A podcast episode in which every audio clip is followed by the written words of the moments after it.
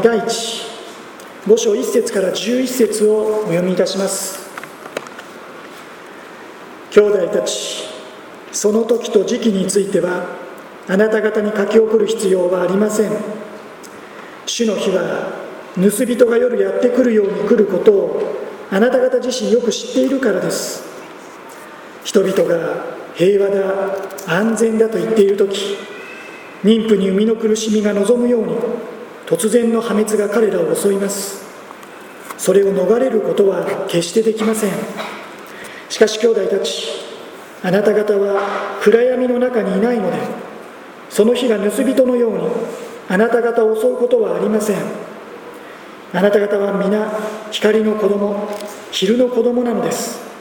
私たちは夜のもの闇のものではありません。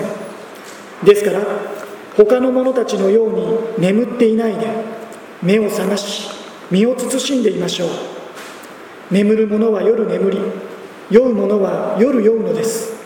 しかし私たちは昼のものなので信仰と愛の胸当てをつけ救いの望みという兜をかぶり身を慎んでいましょう。神は私たちが身怒りを受けるようにではなく主イエス・キリストによる救いを得るように定めてくださったからです。主が私たちのために死んでくださったのは私たちが目を覚ましていても眠っていても主と共に生きるようになるためです。ですからあなた方は現に行っている通り互いに励まし合い互いを高め合いなさい。聖書は以上です。目を覚まし身を慎んでという題でメッセージをいたします。お祈りを捧げます。天の神様この礼拝の中で語られるあなたの御言葉あなたの御声目を覚まし身を慎んで聞くことができるように助けを与えてください。御言葉のひとときも主の御手においだねし私たちの救い主イエス様のお名前で祈ります。アーメン。先週はテサロニケ人への手紙第1の4章後半を見ました。そこでは主イエス様が再びこの世界に来られる。主の再臨のことが語られていました、まあ、私たちはあまり正直なところ意識することが少ないかもしれません。けれどもこの信仰は私たちにとって不可欠な極めて大切な信仰です。テサロニケの人々には不安がありました。イエス様が来られる時先に死んでしまった人たちはイエス様と出会えない。彼らはどうなるんだろうか。心配はいらないと。すでに天に召された人々には希望がある。復活の再会の喜びがあるということでした。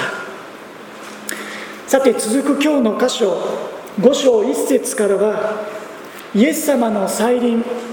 このテーマを引き継ぎながら今度はイエス様の再臨を待ち望む地上の信仰者はどのように生きていくのか。広く主を信じる者たちキリスト者の生き方ここに焦点が当てられていきます。もう一度5章の1節から3節を読みます。兄弟たちその時と時期についてはあなた方に書き送る必要はありません。主の日は盗人が夜やってくるように来ることをあなた方自身よく知っているからです。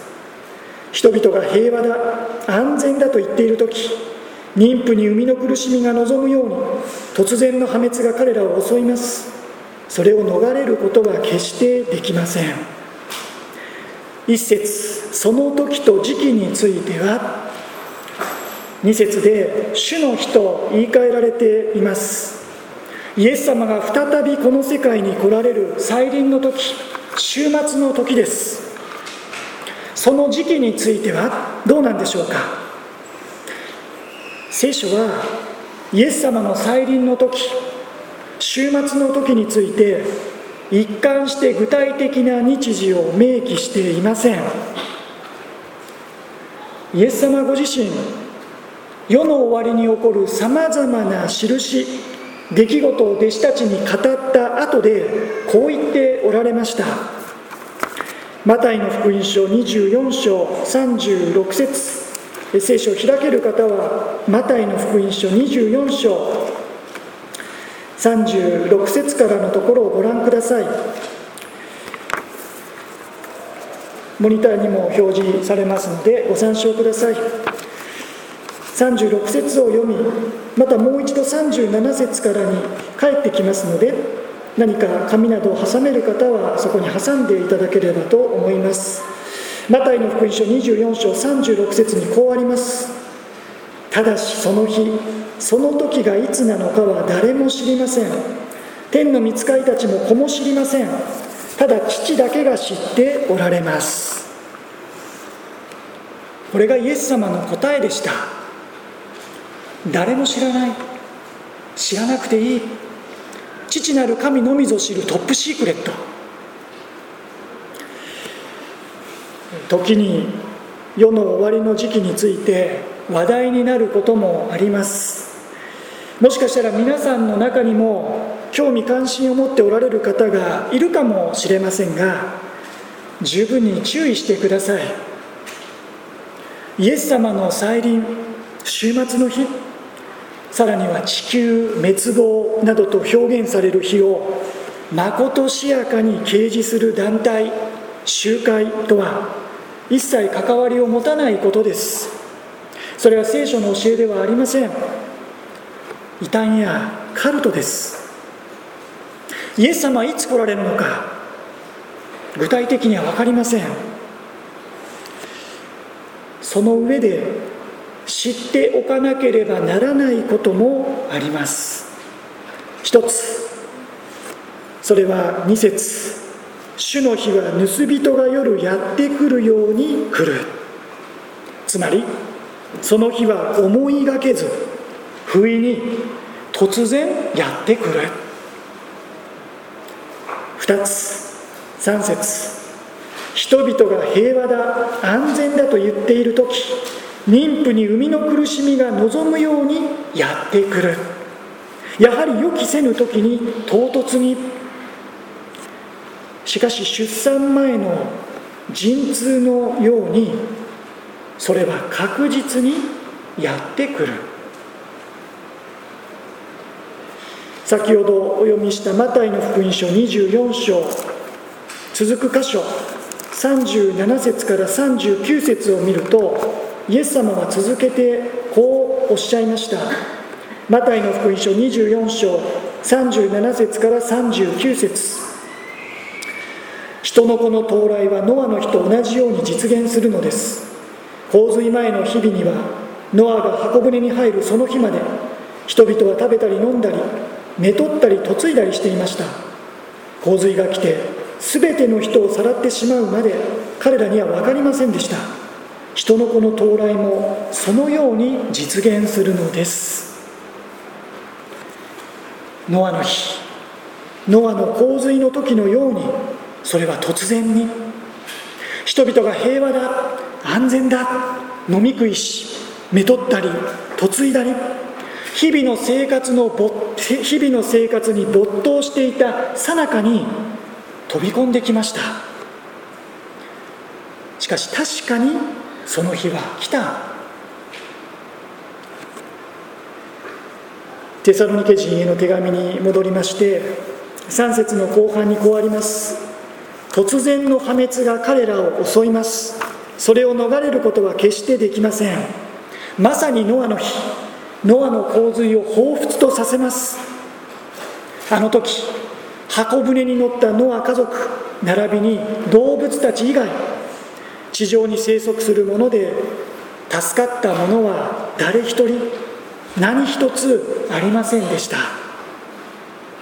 この1節から3節においてパウロはイエス様の再臨の時終末の時その突然性と確実性を教えます。また神の審判最終的な裁きについて語ります。これらのことは聖書を通して神様が前もって教えておられることです。神様が私たちのために愛を持ってあらかじめお示しくださっているものです。いわば愛の警告。恵みの警報です。先週の大雨の中でもいろいろな警報が出ていました。何のためでしょうか？人々の命を守るためです。聖書の言葉もそうです。突然の破滅に襲われる。恐ろしく感じます。しかし神様の御心はだからそれを避けなさい。箱舟に乗りなさい。救われる必要があるということです。たとえ厳しくともまたにわかには受け入れがたいことであっても神の言葉のゆえに命を守るために私たちはこれらのことを信じ受け入れなければなりません。真剣に受け止めなければならないのです。その上で中心は4節以降です。4節から6節をお読みします。しかし兄弟たちあなた方は暗闇の中にいないのでその日が盗人のようにあなた方を襲うことはありません。あなた方は皆光の子供昼の子供なのです。私たちは夜のもの闇のものではありません。ですから他の者たちのように眠っていないで目を覚まし身を慎んでいましょう。主の日は思いがけない時に不意にやってきます。これは誰もが皆同じ。それでもパウロは4節でその日が盗人のようにあなた方を襲うことはありませんとテサロニケの人々の前で宣言しました。その理由は？先取りするようですが9節神は私たちが身怒りを受けるようにではなく主イエス・キリストによる救いを得るように定めてくださったからです。だから不意に唐突にイエス様が来られても世の終わり神の最終的な裁きが行われる時が来てもあなた方は何も動じることはない。浮き足立つこともジタバタする必要もない。むしろ堂々と神の前に立つことができる。なぜならあなた方の罪はイエス様が十字架上で完済してくださったから。主を信じるあなた方はイエス様の贖いのゆえに神様の前に身怒りではなく義とされる恵みを受けているのですからと。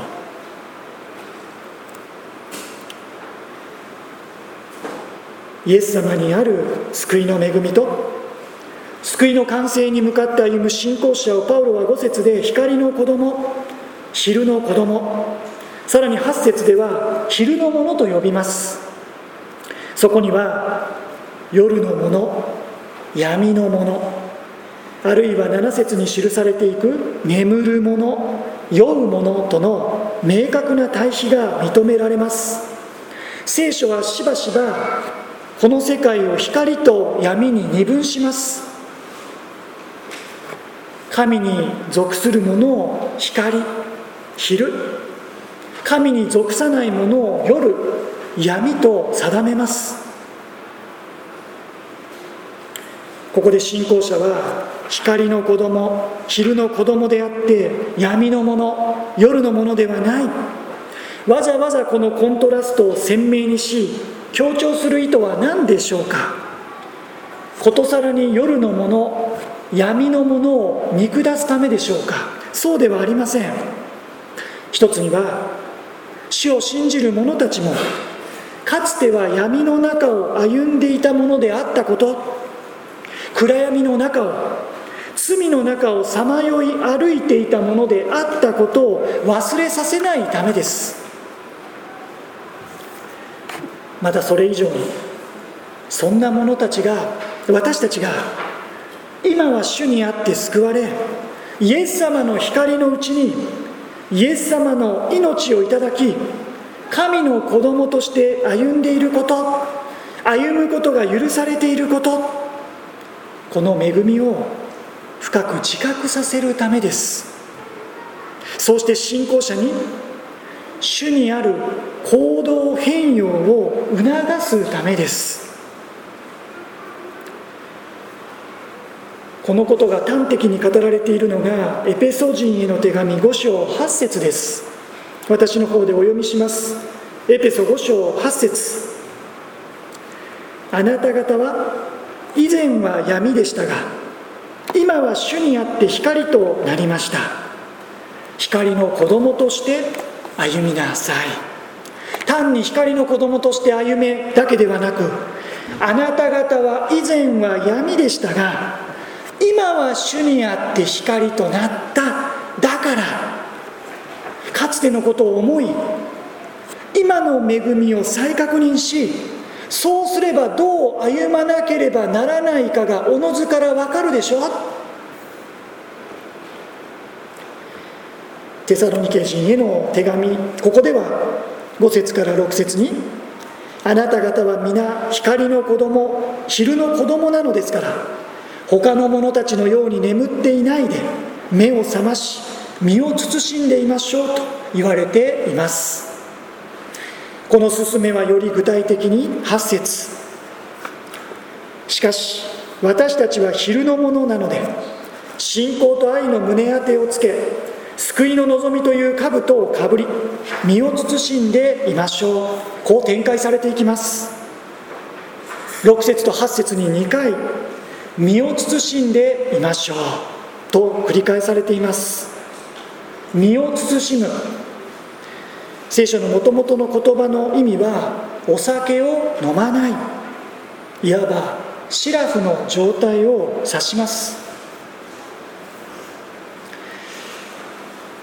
まあ、こういう説明の仕方はどうかとも思いますが逆説的に酔っ払った経験のある方なら身を慎んでいなさい。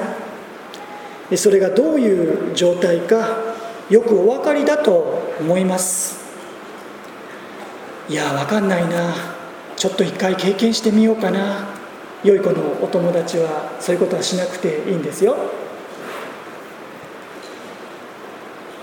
酔いは私たちから正常な判断を奪い去ります。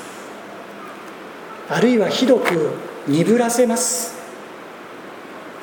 酔いは私たちを無防備にし危険にさらさせます。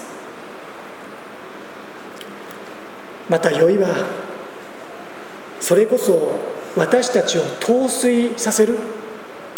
そんな力も持っています。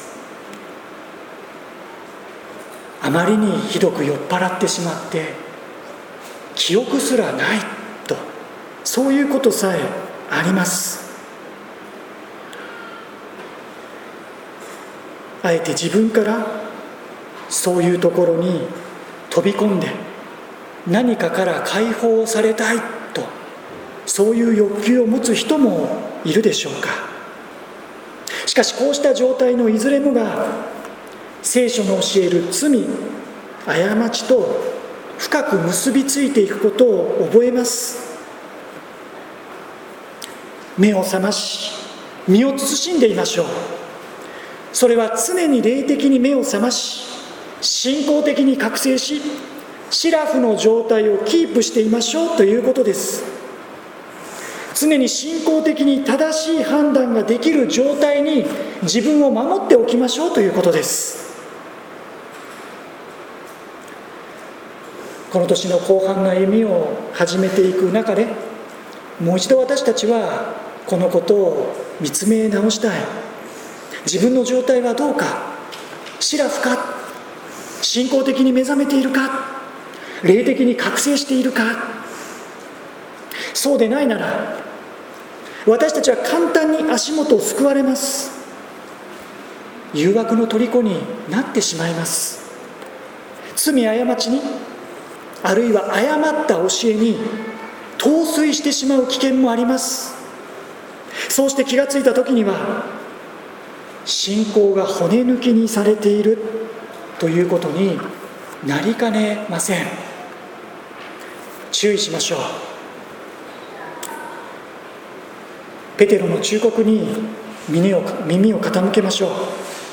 ペテロの手紙第1 5章8節から9節。私の方でお読みします。ペテロの手紙第15章の8節から9節。身を慎み目を覚ましていなさい。あなた方の敵である悪魔が吠えたける獅子のように誰かを食い尽くそうと探し回っています。固く信仰に立ってこの悪魔に対抗しなさい。こう語るペテロはそこに自戒の念反省の思いを込めていたと感じます。あの時、まあ、ペテロはひどくお酒に酔っていたわけではありませんでしたがそれでもある意味彼は自分自身に酔っていた。自信があった。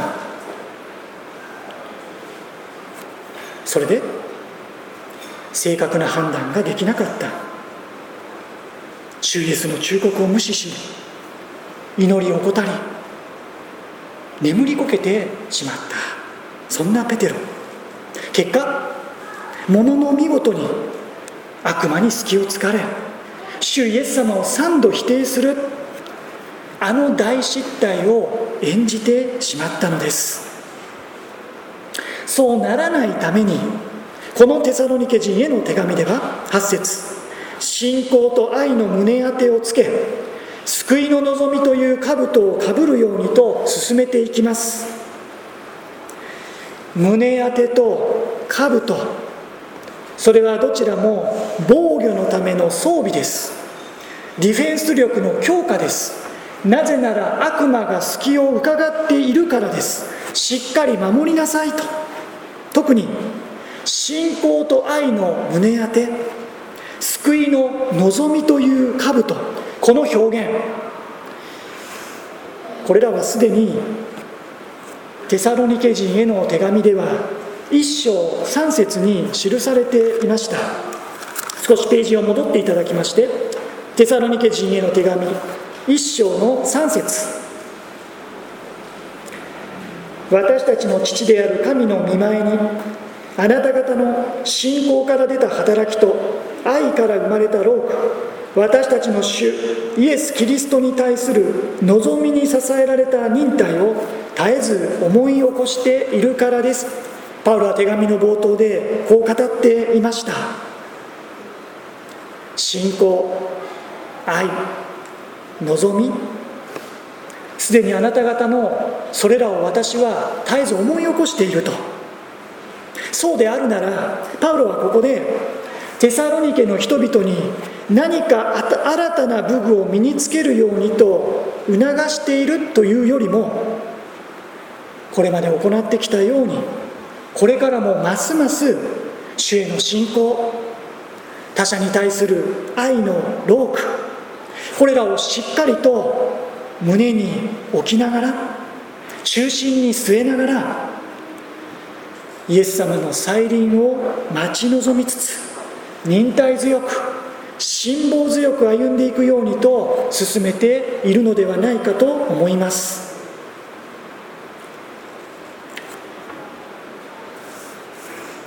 目を覚まして身を慎んで光の子供昼の子供らしくふさわしく主イエス様の再臨を待ち望もうとなぜなら9節神は私たちが身怒りを受けるようにではなく主イエス・キリストによる救いを得るように定めてくださったからです。こうして信仰深く生きることで救いを得るのではない。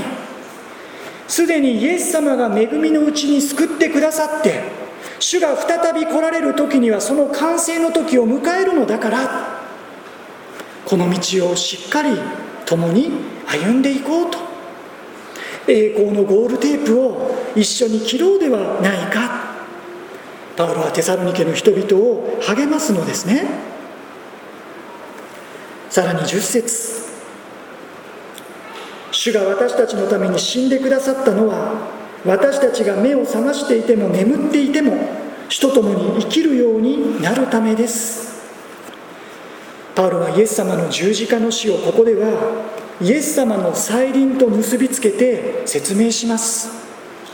イエス様の死それは私たちが目を覚ましていても眠っていても死と共に生きるようになるためですと。目を覚ましていても眠っていても。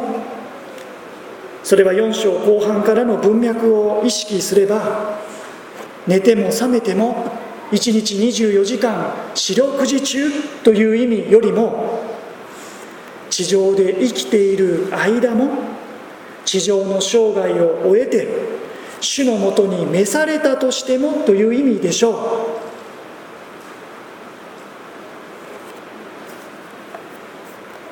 イエス様の再臨の時先に天に召されたものも地上に残っているものもともどもにイエス様の十字架の贖いはそのためであった。この9節から10節にかけてパウロは私たちが私たちのために私たちがと繰り返しています。パウロがいかに信仰の共同体を意識していたかが伝わってきます。イエス様の十字架の死食材は私自身私個人のためであってしかし私個人のためだけではない。あの人のためこの人のためでもある。あの兄弟のためこの姉妹のためでもあった。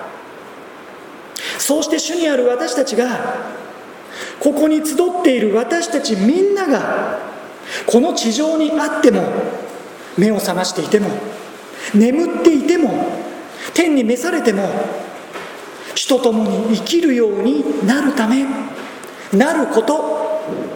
それがイエス様の御心。イエス様の十字架の死はそのためのもの。改めてこの意識を新たにしたい私たちのための十字架。少々受け入れがたい。あの人。この人。でもその人のための十字架でもあった。私たちのための十字架。それは共に。主と共に生きるようになるため。それで11節。結びとしてですからあなた方は現に行っている通り互いに励まし合い互いを高め合いなさいとパウロは進めるのです。4章の18節でですからこれらの言葉をもって互いに励まし合いなさいと語ったパウロはここでも互いに励まし合い互いを高め合いなさい主にある兄弟姉妹私たち互いの関係を強調します。互いを高め合いなさい。この高め合うという言葉は建物を建築していくという言葉です。ですから互いを高め合う。それは信仰の共同体である主の教会を共に立て上げていきなさいということです。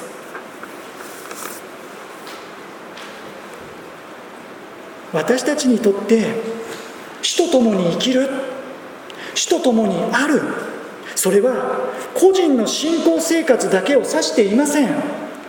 主の救いの恵み主と共にある幸いは個人的に味わい経験しそれで完結していくものではないのです。互いに励まし合い互いに高め合っていく。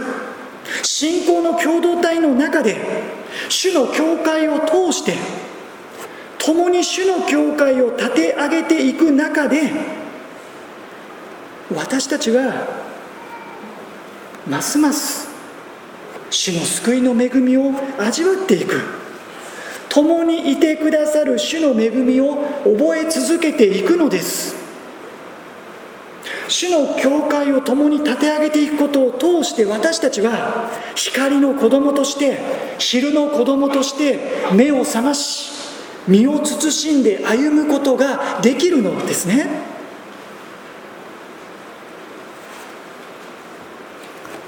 ですからこれからも救いの完成の時に向かって主の再臨を待ち望みつつ光の子供昼の子供として信仰と愛の胸当てをつけ救いの望みという兜をかぶり身を慎んで歩んでいきましょう。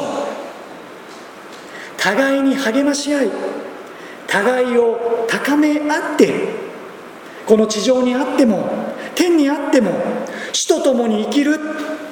この真の幸いをみんなで共に味わっていくものとならせていただきたい。なぜならイエス様はそのためにご自身の命をもって愛をもって私たちを救い出してくださったからです。私たちのための十字架。このことを私たちは確認しこの年の後半の歩みも共に歩んでいきましょう。お祈りをいたします。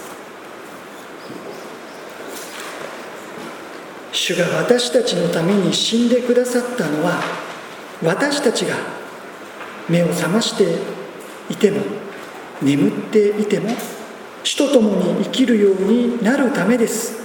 ですからあなた方は現に行っている通り互いに励まし合い互いを高め合いなさい。天の父なる神様。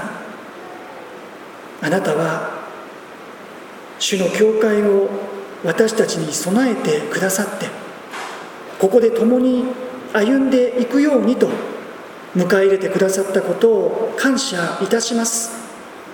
ここで私たちは光の子供として昼の子供として目を覚まして身を慎んで共に歩んでまいりたいとそのように願っています。私の十字架あの人のため私たちのためこの視点を信仰を私たちに新たにしてくださって文字通り互いに励まし合い互いを受け入れ合い互いを高め合って共に歩んでいく私たちとしてください。見てに委ねてイエス様のお名前で祈ります。アーメン。